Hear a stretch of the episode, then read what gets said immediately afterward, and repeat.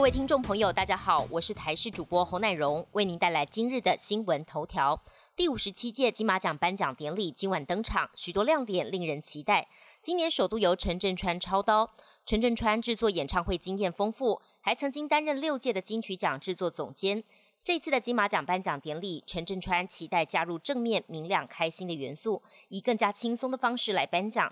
导演侯孝贤将获颁终身成就奖，颁奖人也星光熠熠。除了金马奖主席李安将颁发最佳剧情长片，坎城名导是之玉和也特别来台为获颁终身成就奖的侯孝贤担任引言人。另外还有金马影后李心洁、谢盈萱、杨艳艳、桂纶镁、演员邱泽、陈柏霖、蔡振南、林美秀等等。摇滚天王伍佰也会担任颁奖人。台视新闻也将进行典礼的转播。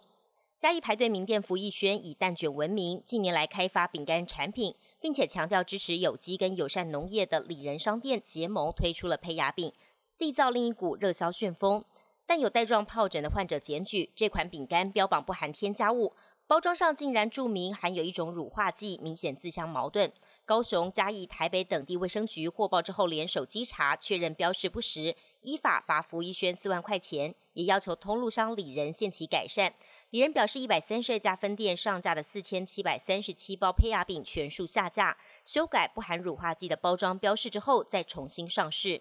年终尾牙季到来，虽然今年有不少大型的企业尾牙厂因为疫情纷纷喊停，不过小型的部门聚餐反倒有订单成长的趋势。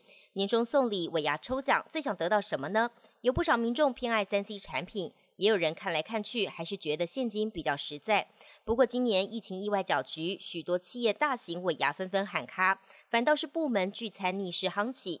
像是王品、瓦城、汉来等等连锁餐饮，受惠于小型尾牙，符合餐厅客群，带动今年订单需求畅旺。而也有不少公司行号在取消尾牙之后，就转赠员工礼品当做福利补偿，就是瞄准这波契机。饭店业者也纷纷趁势要抢攻餐券礼品的商机。iPad 领袖峰会二十号正式登场，忙着打选举诉讼的川普也来亲自参与，凸显自己仍是美国总统。这是川普自二零一七年来首次参与 iPad 会议，也是连任失利之后首次在国际会议亮相。不过，川普似乎少了合作精神，所有领袖都用 iPad 的官方背景，唯独川普不合群，拒绝使用官方背景。你有看过白长颈鹿吗？其实白长颈鹿就是罹患了白变症的长颈鹿，非常稀有。肯亚一个保护区原本有三只白长颈鹿，分别是妈妈跟两个儿子，是当地的观光活招牌。没想到妈妈跟一个儿子在三月惨遭猎杀，被发现时只剩下残骸，导致全球仅剩一只白长颈鹿。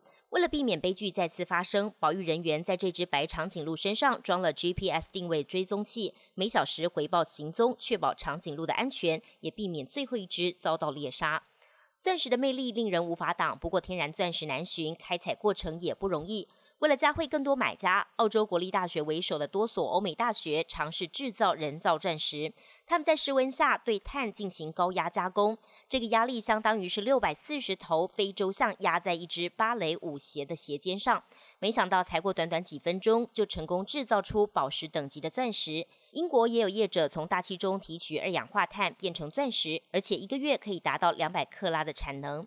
本节新闻由台视新闻制作，感谢您的收听。更多内容请持续锁定台视各界新闻与台视新闻 YouTube 频道。